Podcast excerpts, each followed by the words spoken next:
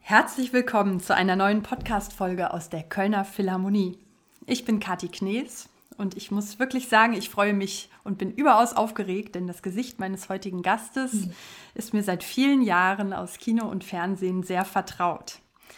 Sie ist Schauspielerin und steht in vielen spannenden Projekten vor der Kamera, vor dem Mikro und auf der Bühne. Filme wie Bella Marta oder Das Leben der anderen haben sie bekannt gemacht. Gerade ist sie mit Wunderschön im Kino zu sehen. Und am 20. März ist sie mit einer Konzertlesung in der Kölner Philharmonie zu Gast. Und darüber hinaus wurde ihr brandaktuell der Deutsche Hörbuchpreis 2022 verliehen. Herzlichen Glückwunsch und herzlich willkommen, Martina Gedeck. Ganz herzlichen Dank. Ich freue mich sehr. Worin liegt denn für Sie die Herausforderung als Schauspielerin, bei einem Hörbuch nun nur mit ihrer Stimme über viele Stunden, ich glaube, im Fall von Nastjas Tränen waren das ja über fünf Stunden, ja, dieser Geschichte dann Leben einzuhauchen, allein mit der Stimme. Äh, ja, das ist ja äh, eigentlich gar nicht so schwer, wenn man sich gut vorbereitet. Das eigentliche ähm, das eigentlich Wichtige dabei ist, finde ich immer, dass man den Bogen der Erzählung kennt und dass man weiß, äh, wo die Geschichte hingeht und was für ja, was für Linien und was für Bewegungen sie macht. Und das ist natürlich bei einem Stoff, bei einem Roman von 300 Seiten gar nicht so einfach. Also das heißt, ich äh, beginne immer damit, dass ich mir die Geschichte sehr gut zu Gemüte führe, dass ich sie einfach äh, immer wieder lese. Also ich habe Nastias Tränen, glaube ich, vier, fünf Mal gelesen und dann eben auch laut gelesen. Und äh, dann entwickelt man natürlich ein Gefühl für die Figuren und kann sich mit den Figuren identifizieren. Man verbindet sich dann innerlich mit den Figuren und dann ist es eigentlich gar nicht mehr so schwer. Äh, den langen Atmen, den langen Atem braucht man allerdings, das ist richtig. also das, äh, das, äh, das Schöne ist halt, dass die Stimme, aber das geht mir beim Drehen eigentlich ähnlich, wirklich ein ganz großartiges und oft unterschätztes Instrument ist. Äh, das ist eben, gilt eben nicht nur für den Sänger, sondern auch für den, nicht nur für den Bühnenschauspieler, sondern überhaupt auch gerade im Medium Film und im Medium Radio oder Hörbuch ist das entscheidend, was macht die Stimme. Und du kannst äh, eigentlich alle Emotionen, Gefühle und die kleinsten Nuancen äh, von Stimmungen kannst du in der, in der Stimme ablesen. Und man hört sofort an der Stimme, was mit dem Menschen gerade los ist, wenn man, wenn man ein Ohr dafür hat. Und deswegen liebe ich eben Radio und die Radio- und Funkarbeit wahnsinnig. Ich habe das immer schon äh, von Beginn weg, seit ich auf der Schauspielschule war. Wir hatten das damals sogar noch gelernt, das äh, Mikrofon sprechen und so weiter. Haben wir in der Schule noch gelernt. Ähm, habe ich immer gerne gemacht und, ähm, und auch, auch immer parallel gemacht, ja. Und was muss so eine Geschichte oder ein Drehbuch, eine Figur mitbringen, damit Sie das Gefühl haben, ja, das ist was für mich? Ja, also meistens, äh, äh, ich kann das gar nicht so genau erklären, aber ich weiß es eigentlich immer sofort. Das sind ja ganz unterschiedliche Figuren. Ich könnte jetzt nicht sagen, das ist eine bestimmte Richtung. Hm, aber irgendwie müssen die verschiedene, ich glaube, es, sie müssen verschiedene Facetten haben. Sie müssen nicht nur eindimensional erzählt sein. Es ist immer interessant, wenn jemand, ähm, wenn, wenn man jemanden nicht sofort durchschaut oder nicht gleich weiß, was ist mit diesen Menschen los. So ist es ja auch im wirklichen Leben, also mit den normalen, echten Menschen, ähm, dass sie aus ganz vielerlei verschiedenen äh, Schichten bestehen und und man sie nicht sofort auf den ersten Blick entdeckt. Und, und das ist eigentlich das, was ich immer an den Figuren wichtig und interessant finde, äh, dass man sie im Laufe der, der Erzählung erst kennenlernt und dass sie sich vielleicht auch als etwas ganz anderes entpuppen, als was man vorher gedacht hat. Also die Figuren machen meistens in Filmen und auch in den Romanen Entwicklungen durch und die zu begleiten, das ist, ähm, das ist eigentlich das Interessante so, so würde ich das jetzt erstmal beschreiben. Natürlich gibt es da noch viele andere Gründe, warum macht man jetzt, warum möchte man diese Rolle spielen oder diese nicht. Aber bei mir sind das meistens äh, solche, solche Dinge. Und ich habe auch unterschiedlich Lust jetzt bei Nastjas Tränen. Das ist natürlich ein ganz außergewöhnlicher Roman. Es geht um äh, um eine ukrainische Frau, die äh, eben auch aus, aus wirtschaftlichen Gründen in Deutschland arbeiten gehen muss und ihren Enkel in, ähm, in der Ukraine zurücklässt und, und ihre ganzen Verwandten und Freunde. Und das ist, ähm, wir haben das vor einem Jahr oder einem Dreivierteljahr aufgenommen. Das ist ja jetzt im Moment gerade ganz aktuell. Also das ist ein, eine, wieder ein, eine Erzählung von, von, äh, von Natascha Wodin gewesen, die sehr außergewöhnlich war und wo ich ganz viel Neues erfahren habe. Ähm, das finde ich auch immer noch interessant, wenn es einen Aspekt hat, äh, die Geschichte, der Roman oder die, ähm, der, der, Film, ähm, der, das etwas, etwas mit uns zu tun hat, mit unserer Gesellschaft und mit unserer Wirklichkeit. Das interessiert mich im Moment oder eigentlich schon länger, stärker als jetzt in die, zum Beispiel in die Vergangenheit zu gehen oder zu gucken, ja, ähm, wir machen jetzt den 150. Aufguss von Sissy oder so. Das würde mich heute jetzt nicht mehr so, so stark interessieren. Natürlich finde ich die Fi Figur der Kaiserin Elisabeth interessant, aber ähm, ich glaube, ich würde jetzt, im Moment interessiert mich mehr unsere Zeit und, und womit wir so beschäftigt sind. Und das finde ich toll, wenn sich ein Stoff damit beschäftigt. Und wenn Sie sich so einer Figur annähern, also es ist vielleicht so eine laienhafte Frage, weil ich halt keine Schauspielerin bin, aber äh, ist das dann für Sie so, dass Sie quasi diese Figur kennenlernen und diese Figur verstehen wollen? Oder ist das so, dass Sie sich diese Figur immer mehr zu eigen machen und sich auch immer mehr damit selbst identifizieren? Ich glaube, das ist äh, beides. Ich glaube, da gehen zwei Dinge aufeinander zu. Also es ist natürlich immer in gewisser Weise ganz stark auch meine eigene Fantasie und mein eigenes, meine eigene Projektion oder meine eigenen Gedanken, die ich habe, aber sie, sie treffen auf, auf das, was der Autor geschrieben hat. Und der Autor, wenn man dem nachhorcht, hat sich ja auch was dabei gedacht. Der Autor hat ja auch seine eigene Fantasie entwickelt und um diese Figur zu kreieren. Und wenn man, ähm, wenn man sozusagen wir sind dann konfrontiert meistens mit einem weißen Blatt und da stehen ein paar Buchstaben drauf. Das, mehr ist es ja nicht. Und wir finden im Laufe der Zeit, im Laufe des, der Annäherung an den Text, an die Situationen raus, worum geht es dem Autor oder was könnte man es ist ein bisschen wie ein Freilegen, ein bisschen wie eine archäologische Forschung. Man, man entdeckt plötzlich die Struktur, man entdeckt das Gewebe, man entdeckt ähm, irgendwann sozusagen das, Skelett dieser Geschichte und dieses und dieser Figur und das, worum es eigentlich geht. Also ich finde immer, dass man den Autor nicht unterschätzen sollte, denn die haben ja auch sehr lange daran gesessen und gearbeitet. Und ähm, trotzdem kommt da natürlich noch sozusagen mein Impact mit dazu. Das heißt, ich tauche mehr und mehr in diese Welt ein. Hm, ich arbeite auch sehr gerne ganz konkret am Text. Also es das heißt, ich kann Ihnen das vielleicht ganz gut so beschreiben. Das ist ein bisschen, glaube ich, vielleicht wie bei der Musik. Wenn man einen Text immer wiederholt, also über viele Tage oder Stunden, Wochen und ihn irgendwann beherrscht, so wie zum Beispiel ein Kinderlied, alle meine Entchen schwimmen auf dem See oder so, dann entwickelt sich plötzlich eine Fantasie dazu. Das heißt, mit einem Mal hast du bestimmte Bilder im Kopf oder dir werden Dinge klar und ich muss das nicht von außen rational ähm, feststampfen, was ich dann äh, spielen möchte, sondern das, das, kommt wie von selbst. Das ist etwas, was entsteht. Äh, dadurch, dass ich mich sozusagen mehr und mehr ähm, vertraut mache mit, mit dem Stoff.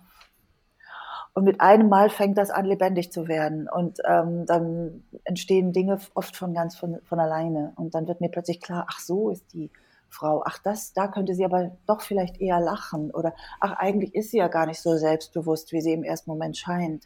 Und so fängt man plötzlich an, überall ähm, verschiedene Ebenen zu entdecken und kleine Nischen und Dinge, die man vielleicht beim ersten Lesen noch gar nicht so richtig gesehen hat und die dann interessant werden.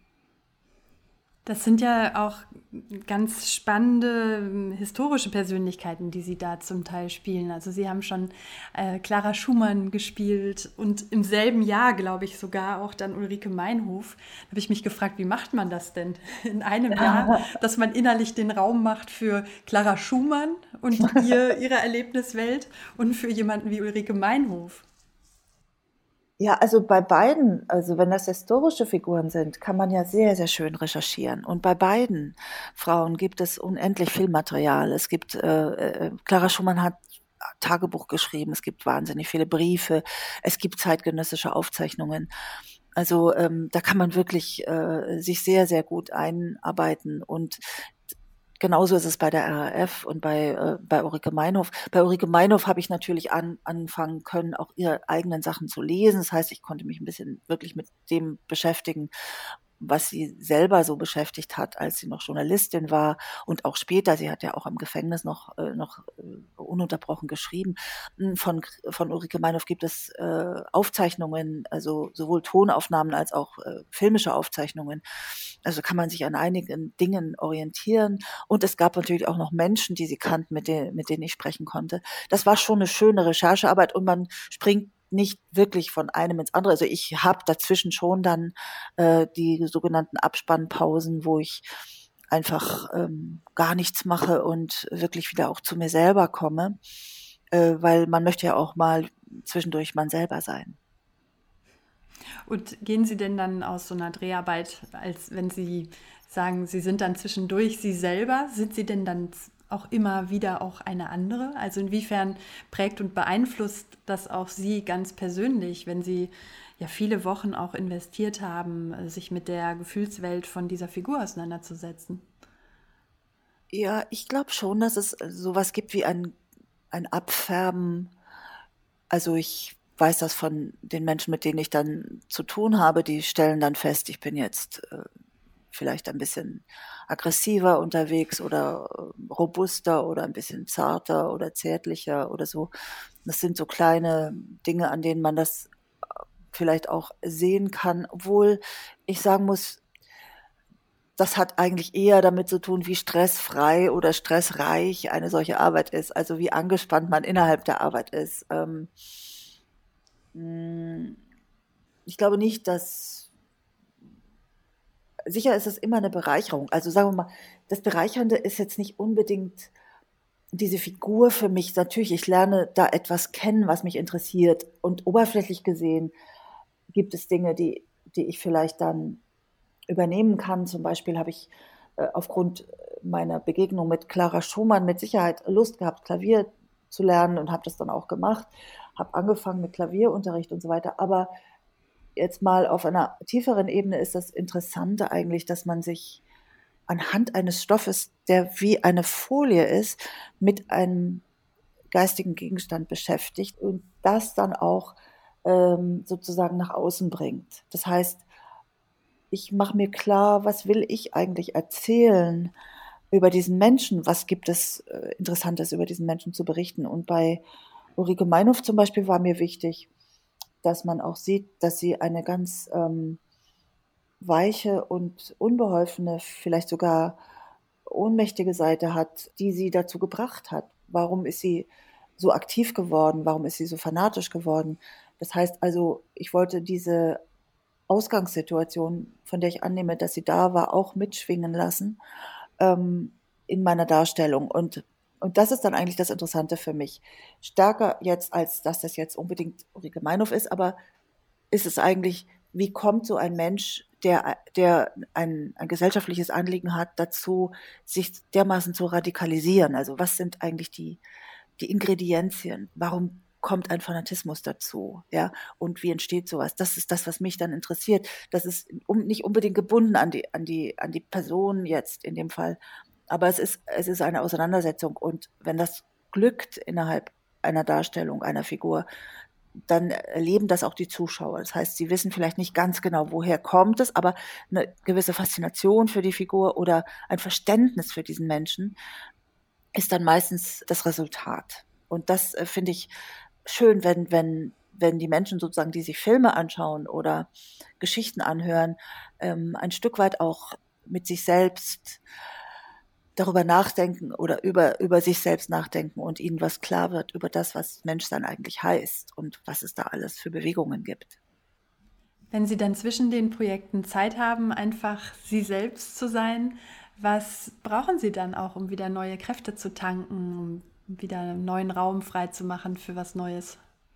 Ja, viel, viel Freiheit. Also das heißt, möglichst wenig Termine oder festgeschriebene Zeiten, sondern einfach, äh, dass ich sozusagen wirklich dann machen kann, was ich will, eine Zeit lang. Und ähm, das ist jetzt auch durch Corona bedingt in den letzten Jahren ganz gut gewesen, weil wir da eigentlich ohne schlechtes Gewissen auch mal einfach gar nichts zu tun hatten und auch nichts vorbereiten mussten.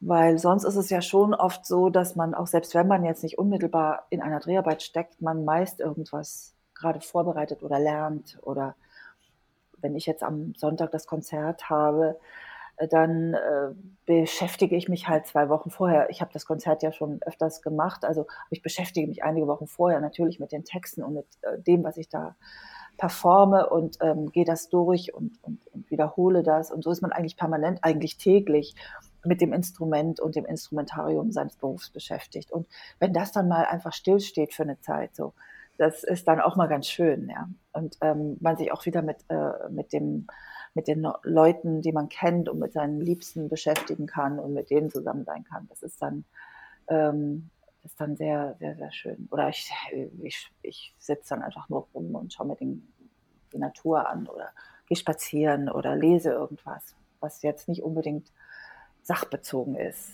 Ja. Dinge, die auch dann nicht sein müssen, sondern genau. einfach halt sein alles, können. was Alles, was überflüssig ist, ist dann, ist dann, eigentlich, ist dann eigentlich klasse. Ja.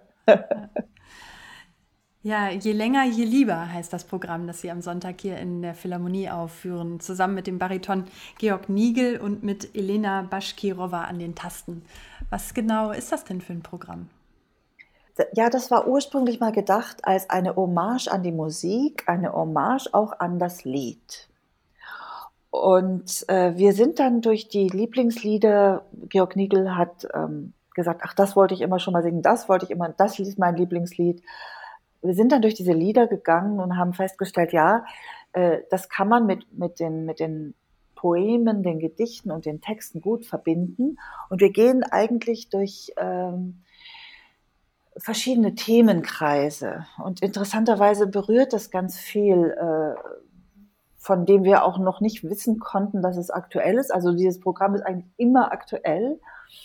Das ist äh, was, mein, was jetzt meine Texte betrifft, äh, zusammengestellt worden von Gerhard Ahrens. Und äh, er hat interessanterweise auch einen Themenblock äh, Krieg und Schlachten drin, also wo wir, äh, wo ich das äh, wunderbare Poem von Bertolt Brecht an die Nachgeborenen zitiere und ähm, rezitiere und ähm, Georg Niegel singt die Revellge von Mahler.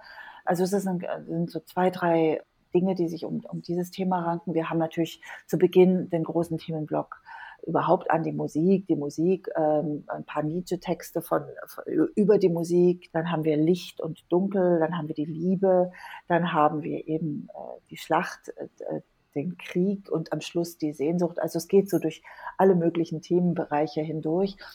Und ähm, und das ergänzt sich aufs Allerschönste. Also ich bin immer wieder überrascht, wie schön und, und wunderbar das zusammenpasst. Und, ähm, und es sind eben Texte und auch Lieder, auch teilweise sehr lustige Lieder, aber auch Texte, die, die man lange nicht gehört hat und äh, die wahnsinnig schön sind. Und ich freue mich immer sehr, wenn ich das Programm performen kann und auf die Bühne kann damit, weil ja, weil es ist wirklich ein großer sprachlicher Reichtum da, den es gibt in Deutschland mit diesen wunderbaren Gedichten und den tollen Dichtern, die wir, die wir haben.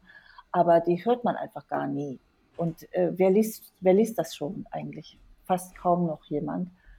Ja, und ich merke da immer, dass das Publikum die Ohren ganz weit aufsperrt. Da erfährt man sicherlich auch äh, wieder viel über das Menschsein an sich, über die verschiedenen Lebensbereiche, über die verschiedenen Gefühlsfarben. Ist das was, was Sie auch durchgehend begleitet oder wo Sie so eine gewisse Sehnsucht haben, das zu erforschen, auch in den, in den verschiedenen Rollen? Was, was macht den Menschen aus? Was für seelische Abgründe gibt es? Also nicht nur so die Oberflächlichkeiten immer zu streifen, sondern tatsächlich mal so ein bisschen tiefer zu schürfen? Ja, das ergibt sich ganz von selbst. Also wenn wenn man eine Figur spielt oder eine Rolle spielt, muss man sich immer fragen, woher kommt es? Warum reagiert der Mensch jetzt so? Was macht er? Äh, es gibt ja immer sozusagen den Text oder das, was die äh, schauspielerische Situation ausmacht. Und darunter gibt es noch einen riesengroßen äh, Eisberg. Das sind die Gefühle und das ist das, was, was seine Bewegung ist im Hier und Jetzt. Und das muss man natürlich wissen als Schauspieler. Also das ist ja nicht nur damit getan, dass man seinen Text gut, gut lernt und abliefert sondern jeder Satz hat ja eine, hat ja eine Haltung, die dahinter steht. Also, ja, man kann ja alles ausdrücken mit, das ist ganz unwichtig eigentlich. Die Sprache ist gar nicht so wichtig. Aber die Haltung, die, die dahinter steckt, ist wichtig. Und, äh, und das ist natürlich, das ist äh, quasi das ABC der Schauspielerei. Ähm, das ist das, was, was das Ganze interessant macht. Aber ich muss sagen, ich finde eigentlich alle Menschen interessant. Also ähm, ich finde, wenn, wenn ich einen, einen guten gutes Drehbuch habe, eine gute Geschichte. Ich finde es ja auch immer wichtig, dass, dass Filme irgendwie nicht langweilig sind. Und das ist halt auch schon sehr schwierig. Also ein richtig gutes Drehbuch heißt ja auch, dass es Dinge sind, die wir nicht schon kennen und nicht schon tausendmal gesehen haben. Das heißt, man muss sich da schon auch immer wieder neue Sachen einfallen lassen. Ja, das ist, das ist gar nicht so einfach. Ist es denn leichter, dass irgendwas richtig lustig ist oder ist es leichter in, in traurige Gefühlswelten zu gehen für Sie? Ach, ich finde das beides gleich. Das ist eigentlich egal. Meistens ist ja in den Komödien auch irgendwas Trauriges. Und wenn es eine gute Tragödie ist, gibt es auch ähm, leichtere Momente. Also es mischt sich eigentlich, eigentlich immer ganz gut.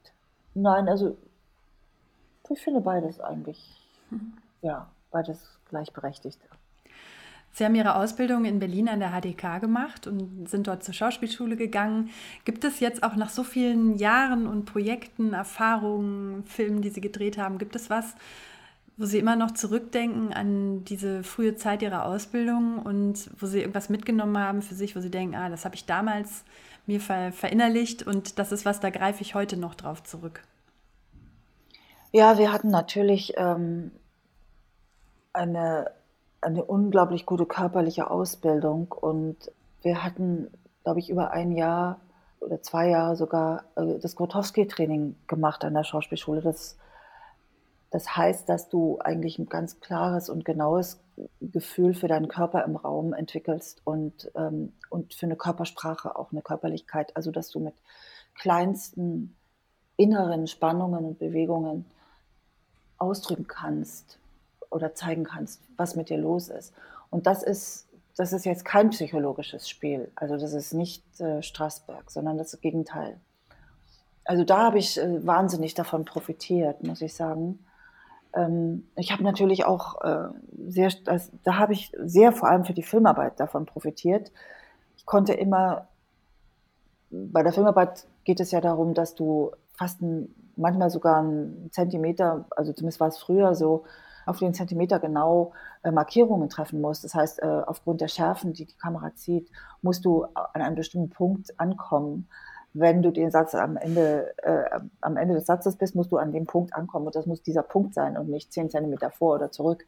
Das heißt also, du brauchst eine große Präzision, was die Körperarbeit angeht. Das sieht dann im Film kein Mensch, es sieht dann hinterher ganz normal aus, aber du musst das, du musst das eben genau können. Und das habe ich dort gelernt. Das, das habe ich auch anfangs gar nicht gewusst. Ich habe äh, meine ersten Dreharbeiten gemacht und dachte, äh, wieso kann ich das eigentlich gleich so schnell? Und das hatte mit dieser Arbeit zu tun. Ich hatte auch äh, wirklich große Begegnungen mit Lehrern und äh, Lehrer haben mir immer sehr geholfen und mir Zuversicht gegeben. Ja, da, da hatte ich einige, da war eine, eine sehr wichtige Lehrerin, war Sabine Andreas, die war damals von der Schaubühne an die Schule gekommen und das war unsere szenische Lehrerin, ja, frei zu werden, sich zu öffnen, ähm, lebendig zu sein, nicht in der, in der Vorstellung dessen feststecken zu bleiben, was man sich irgendwie einem als erstes in den Sinn kommt. Also da habe ich sehr, sehr profitiert. Also ich habe ich hab immer wieder, denke ich, an meine Lehrer und auch an die Zeit zurück. Ich habe von der Schule ganz viel profitiert. Das waren aber vier intensive Jahre wo man wirklich von morgens bis abends nichts anderes gemacht hat, als sich damit zu beschäftigen. Das war schon mit, mit 10 oder 14 waren wir Kommilitonen. Ähm, das war schon was ganz Besonderes, also eine besondere Zeit und, ähm, und auch, dass man sich die, die Ruhe gönnt, ähm, das alles zu erforschen und, und, und, und auch sich Fehler leisten kann. Ähm, das fand ich unheimlich toll. Ich, hab, ich bin sehr glücklich mit, mit meiner Ausbildung. Mhm. Und Sie haben gerade schon gesagt, Sie haben für Clara Schumann für den Film, haben Sie ähm, Klavierspielen gelernt ansonsten aber auch Segeln, Kochen, verschiedene Sprachen. Mhm. Das ist ja wirklich eine intensive Arbeit, die man leistet, wenn man sich so einem Projekt widmet. Was würden Sie denn ganz unabhängig von diesen praktischen Angelegenheiten sagen? Was, was sind so die wichtigsten Dinge, die Sie gelernt haben als Schauspielerin, aber auch als Mensch im Laufe all der Projekte, die Sie gemacht haben? Also für mich ist es interessant, dass es tatsächlich ähm, einen unsichtbaren Raum gibt, in dem man sich gut bewegen kann und der einfach existent ist. Und der ist für mich immer deutlicher und wichtiger geworden. Also ich habe das zwar schon früher gewusst, als Kind weiß man das auch. Aber das ist schwer in Worte zu fassen, aber das ist das, was ich eigentlich erfahre, weil ich mich ja immer in, in einem fiktionalen Raum bewege. Sowohl wenn ich arbeite, mich vorbereite oder lerne, als auch wenn ich dann spiele, weil es ist ja alles nicht echt. Also ähm, und wenn ich mir vorstelle, ich bin jetzt, ähm, also weiß was ich, mein Vater ist gerade gestorben und ich weine, dann ist mein Vater nicht gerade gestorben oder so. Ich muss mir das dann halt vorstellen oder ähm, muss aber echte, echte Empfindungen dabei haben. Und das finde ich schon erstaunlich, also wie, ähm, wie, wie real diese diese nicht sichtbare Welt ist, ja, und wie, wie, wie real diese, ich sag mal, Atmosphären eigentlich auch sind. Und ich habe festgestellt, dass das auch etwas ist, was es zwischen uns Menschen gibt im normalen Leben. Ähm, und darauf bin ich natürlich sehr gut eingestellt. Also ich kann sehr gut mitbekommen, was ist eigentlich los im Raum, was ist mit dem Menschen los, dass man sozusagen ein bisschen ein Gespür bekommt für auch für das Unsichtbare, was um einen Menschen ist oder auch für das Wesen, was in einem Menschen ist und was den Menschen eigentlich ausmacht. Also das ist etwas, was der Beruf einem bestimmt gibt oder was ich gelernt habe oder was ich erfahren habe. Und das Zweite ist, dass mein Beruf unmittelbar mit ganz intensiver Zusammenarbeit zusammenhängt. Also ich bin in jeder, in jeder Sekunde angewiesen auf andere. Und es ist immer ein zu zweit oder zu dritt oder zu fünf oder zu zehn sein. Meistens sind wir um die 20, 30 Leute. Und das eine, das eine Zahnrad ist genauso wichtig wie das andere. Und das ist etwas, was man für selbstverständlich nimmt.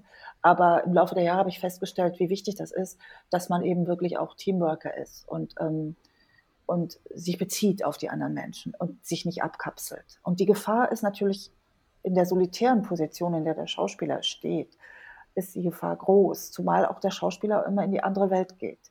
Die anderen sind immer im Hier und Jetzt, aber der Schauspieler geht ja auch immer in seine eigene fiktionale Welt. Und den, die Verbindung zu bewahren zu den Leuten, mit denen man arbeitet und zu wissen, das ist nicht am Ende des Tages nicht für mich oder für uns, das ist für Zuschauer. Und zwar meistens sind es dann sehr viele Zuschauer, dass man das im Auge behält. Und das ist etwas wahnsinnig Schönes. Also das, das, das, das habe ich auch so nicht in der Form nicht gewusst. Also das das, ähm, das sind die beiden Sachen, die ich eigentlich hochhalte und die ich wirklich, mit denen ich gerne umgehe, auch jetzt noch. Und fällt Ihnen das leicht, nach so einer intensiven Zeit in einem Projekt dann auch wieder dieser Figur oder der Geschichte Tschüss zu sagen? Ähm, oder hängt Ihnen das manchmal auch noch so ein bisschen nach? Nee, ich bin eigentlich immer ganz froh, wenn es vorbei ist. ähm, ich kann mich jetzt nicht erinnern, dass ich irgendwie, also es hängt einem nach, natürlich, man denkt, man denkt an die, man denkt an die Menschen, mit denen man gearbeitet hat oder an die Kollegen. Man fragt sich, wie, was wird daraus? Wie, jetzt kommt der Schnitt, jetzt kommt die Mischung, jetzt kommt der Ton dazu und so weiter. Dann entsteht ja nochmal was ganz Neues. Also ähm, es fehlt einem dann, ja, das ist manchmal schwierig, dass es so abbricht. Also man arbeitet ja sechs, acht Wochen intensiv zusammen und dann ist es mit einmal vorbei. Und zwar vollkommen vorbei. Also es ist dann auch nicht so, dass man sich dann nach ein paar Wochen wieder sieht. Ne? Es ist wirklich dann vorbei. Und das ist schon, das, daran muss man sich erstmal gewöhnen. Äh, das ist manchmal nicht so einfach. Und man ist dann in so einem sehr intensiven Arbeitsrhythmus, der ist dann auch plötzlich weg. Das ist auch manchmal seltsam. Aber ich bin immer froh, wenn man was hingekriegt hat in dem Moment wo das im Kasten ist und wo man sagt, okay, jetzt haben wir es eingefangen. Jetzt hat sich das genau abgespielt oder es hat sich sogar noch mehr abgespielt. Und die Kamera ist zum Glück gelaufen äh, und es ist nichts schief gegangen und es wurde aufgenommen. Das ist dann immer wie so ein, wie so ein Sechser im Lotto. Du sagst dann so, oh cool, jetzt haben wir es geschafft, so, jetzt ist es drin. Ne? Und ähm, du merkst dann auch, dass das wird rübergehen, das wird, das wird draußen ankommen, ja, das, das, das hat gezündet und so. Und das sind so besondere Momente. Also die sind auch nicht so ohne weiteres, also da gehört schon viel auch von allen Seiten an, an guter Konzentration, guter Spannung und guter, ähm, das ist manchmal wie so ein, wie so ein Hochseilakt, ja. Das, und da wenn das glückt, dann ist man einfach erleichtert und dann, dann ist man auch froh, dass, dass, es jetzt, dass es das jetzt war, sozusagen. Ich bin dann immer ganz, ganz froh. Ich denke natürlich, und das, das, ich habe das schon oft erzählt, aber das ist für mich jedes Mal wieder eindrücklich. Es geht meistens bei der Kleidung so, dass ich die, denke, die Kleidung, die diese Person trägt äh, in dem Film zum Beispiel, die ist so toll. Die, die, also das kaufe ich jetzt ab. Dann kaufe ich oft so einzelne Kostümteile ab, weil ich die so super finde. Und wenn ich die dann eine Woche oder zwei oder fünf Wochen später dann anziehen möchte, merke ich, dass, dass es total komisch aussieht und wirklich überhaupt nicht toll ist. Und meistens auch sehr seltsame äh, Klamotten sind, die schienen mir aber in dem Moment eben perfekt. Und das, daran merke ich einfach, dass man doch in eine andere Haut in gewisser Weise schlüpft. Ja. Jetzt durften Sie ja auch schon häufiger die Erfahrung machen, dass so ein Film oder irgendein Projekt hinterher auch ausgezeichnet wurde. Ähm, das ist, stelle ich mir aber auch ein bisschen abstrakt vor, weil wenn, wenn es zu dieser Auszeichnung kommt, zu der Veröffentlichung überhaupt, dann sind Sie selbst ja schon lange fertig mit dem Entstehungsprozess von, von so einem Film. Was macht für Sie persönlich das Gefühl aus, ah, da habe ich jetzt was richtig gut gemacht. Ähm, da spüre ich für mich selber ganz subjektiv ein Erfolgserlebnis. Ist das an solche Auszeichnungen geknüpft oder an ganz andere Dinge? Also das sieht man dann, wenn man den Film zum ersten Mal sieht oder auch zum dritten Mal. Meistens beim ersten Mal ähm, sind die Eindrücke so stark, dass man es gar nicht richtig, ähm, noch, noch, nicht, noch nicht so richtig an die richtigen Ecken packen kann, was man da sieht. Aber da sehe ich doch dann schon manchmal, ah, es gibt so Momente, wo das, wo das einen erwischt, so, wo die, wo das fließt, wo das gut ist, also wo, wo das auch ankommt. Und ich sehe mich ja selber nicht. Also das heißt, ich, ich spüre mich ja nur, also ich empfinde mich, aber ich sehe mich selber nicht. Also ich sehe mich, ich, ich weiß weniger, wie ich aussehe als jeder andere. Insofern bin ich dann oft auch überrascht ähm, und muss das erstmal zusammenbringen, das, was ich empfunden habe beim Spielen und das, was ich dann sehe, wie das rüberkommt oder aussieht. Also ich erlebe da oft auch, das hat auch mit Licht und Kamera und so zu tun, dass ich was sehe, was ich gar nicht erwartet habe oder wo ich mich teilweise selber überrasche mit dem, was dann da passiert oder wie ich da aussehe oder was ich mache oder wie das rüberkommt. Also wenn mich das überzeugt, was ich da sehe, wenn es auch äh, stimmig eingebunden ist, dann bin ich oft sehr, äh, dann bin ich oft glücklich oder zufrieden. Und es gibt natürlich auch die Situation, dass man un unzufrieden ist und sagt, warum ist jetzt diese Szene weggefallen, warum ist das so oberflächlich geschnitten oder schnell geschnitten oder so. Also das gibt schon auch Enttäuschungen. Denn mein Material ist ja, ähm, wird ja zur Verfügung gestellt und verändert sich dann ja auch. Also das, da kann man schon auch Überraschungen erleben, wenn man äh, wenn man dann den Film sieht. Die Auszeichnungen, die erfolgen meistens, muss ich sagen, wenn ich jetzt auf meine Laufbahn zurückblicke, wenn was wirklich gut ist und wenn was auch wirklich ankommt. Ich habe eigentlich nie eine Auszeichnung für irgendwas bekommen, wo ich so dachte, hä, wieso, wieso kriege ich jetzt diese Auszeichnung oder wieso, wieso dieser Film jetzt oder so. Also es war schon immer dann was Besonderes dran und insofern, ich, ähm, ich finde, es gibt sehr, sehr viele Auszeichnungen mittlerweile und wenn man mal bei den, sag ich mal, namhaften oder einigermaßen bekannten Schauspielern guckt, die haben ja alle ihre sehr vielen Auszeichnungen bekommen. Ähm, aber es ist oft auch gerechtfertigt, es ist auch oft, äh, es ist immer was sehr Schönes. Und, ähm, und ich bin eigentlich immer auch, ähm, ich freue mich immer darüber. Natürlich so eine Auszeichnung, die katapultiert einen auf dem, was den Markt angeht, ein bisschen nach, nach vorne. Und der Markt ist hart umkämpft ähm, gerade der Kinomarkt und das, ähm, ja, da gibt es ja viel Ähm, aber es ist jetzt nicht so, sag ich mal, für mich nicht das Entscheidende. Eine Auszeichnung ist schön, aber wenn ich eine Erfüllung habe in der Arbeit und wenn das eine tolle Arbeit ist und man plötzlich Dinge entdeckt und sich und sich äh, und kreativ sein kann gemeinsam, das ist für mich immer das, das Beste eigentlich. Und das entsteht natürlich am Arbeitsplatz, also lange vorher, wie Sie schon sagen. Können Sie sich dann selbst manchmal auch ein Kompliment machen oder sehen Sie sich selber eher immer ein bisschen kritisch? Ich, also ich kann, äh, ich kann schon sehen, wenn was gelingt und wenn ich das, ja, ich bin dann eher schon stark, sehr, sehr kritisch, aber ich sehe schon, was gelingt. Und wenn was gelingt, das ist dann, das, mm, ja, ich bin eher streng mit mir.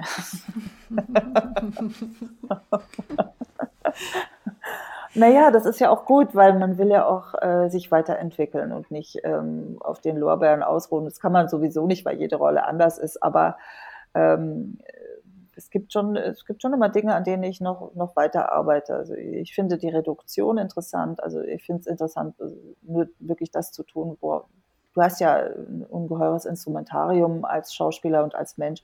Und je deutlicher man dann ist in der Bewegung, umso besser. Wenn man noch 20 andere Bewegungen macht, dann kriegt man das Eigentliche nicht mehr mit. Also ich bin, ich bin gerne, ich mag das gern, wenn es ein reduziertes Spiel ist und ein klares Spiel.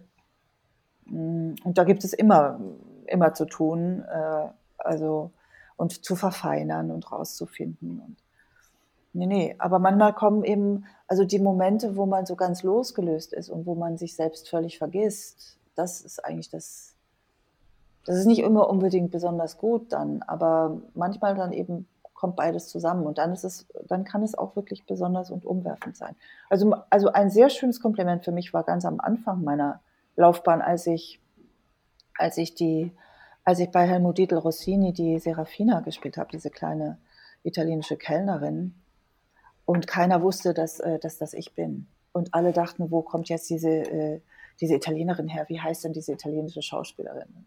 Das weiß ich noch, dass das damals, ähm, das haben mir einige Leute gesagt, so sie hätten gedacht, das ist eine Italienerin. Und da war ich wahnsinnig stolz. Ich meine, ich habe ich hab wirklich nur fünf Worte oder Sätze gesagt auf Italienisch, aber da habe ich sehr für gearbeitet. Und dass die Leute dann ähm, mich nicht erkannt haben, obwohl ich da mit einem ziemlich offenen Gesicht spiele, das fand ich, das fand ich ein ziemlich gutes Kompliment.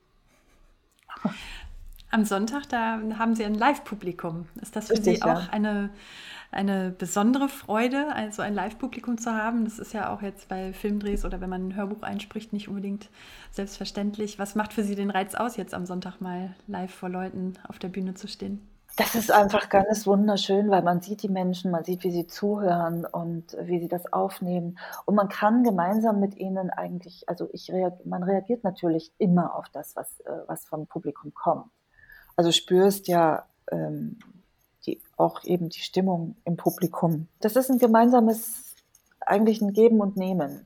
Und das ist, äh, ist auch immer aufregend. Man hat immer, ähm, man hat immer äh, eine, eine große Vorfreude und ja, das ist, das ist wirklich nochmal was ganz anderes und was, was wahnsinnig, also ich mag das unheimlich gern. Und man merkt auch, je mehr, also je genauer und besser man die Energie dann reingibt, umso mehr kommt es dann auch beim Publikum an. Die Leute gehen mit und verstehen, worum es geht und sind berührt oder, also das ist schon wirklich so für mich mit eins der schönsten Erlebnisse immer. Und beim Rezitieren, also anders als im Theater, steht man ja wirklich quasi da und konfrontiert sich selbst oder setzt sich selbst äh, der Situation aus und steht einfach da und spricht zu den Leuten. Also es ist ja tatsächlich, als würde man hm, ja, ihnen einen Monolog halten oder ihnen ein Gedicht oder wie man als Kind, ich musste als Kind noch oder durfte als Kind noch Gedichte aufsagen, äh, nicht nur in der Schule, sondern auch bei festlichen Anlässen und so. Und das ist immer, ähm, immer für die Menschen direkt. Nicht? Also man, man, man sagt, ciao, ich erzähle euch jetzt eine Geschichte und die geht so. Und dann legt man los. Und das heißt, die, die Menschen nehmen das ja auch so wahr, als etwas, was unmittelbar an sie gerichtet ist. Und das heißt, das ist eine ganz innige, sehr, ähm, sehr fast intime Begegnung mit den Menschen. Herrlich. Ein, ja. ein schönes Schlusswort noch dazu, finde ich. Ich wünsche Ihnen jedenfalls ein ganz schönes Konzerterlebnis. Das ist ja, man denkt ja immer, naja, das, äh, für, die, für das Publikum ist es ein Konzerterlebnis, aber das ist ja auf der anderen Seite auf der Bühne nicht weniger so. Nein, um Gottes Willen. Ich glaube, ähm, das Publikum weiß gar nicht und unterschätzt manchmal, äh, wie sensibel die Künstler dafür auch sind ähm, und wie, wie es ihnen darum auch zu tun ist, dass es eine Resonanz gibt. Und es ist, muss ich sagen, natürlich durch die letzten äh, zwei Jahre, die wir uns seltener gesehen haben, äh, noch intensiviert worden. Also die, äh, also die Dankbarkeit, ähm, auch wenn ich selber in ein Konzert gehe, ist natürlich groß, dass man jetzt einfach wieder das genießen kann und man weiß zu schätzen, wie besonders diese Momente sind, wo man wirklich gemeinsam äh, in einem solchen Konzertsaal sein kann und, äh, und, und die sich die Zeit nehmen kann, dieser wunderbaren Musik und auch diesen, der Poesie eigentlich nachzuhorchen und die Seele zu öffnen, äh, das, ist, das sind kostbare Momente und das, das, das wissen die Menschen, die, die, das, die da kommen und, und auch wir wissen das. Und äh, wir wissen es jetzt umso mehr zu schätzen. Wunderbar. Vielen, vielen Dank für Ihre Zeit, für unser Gespräch. Ich freue mich sehr, dass wir sprechen konnten. Ja, ich fand es auch ein sehr schönes Gespräch. Vielen Dank Ihnen. Ja, das war wieder eine Podcast-Folge aus der Kölner Philharmonie. Ich bin Kathi Knees und sage Tschüss und bis bald.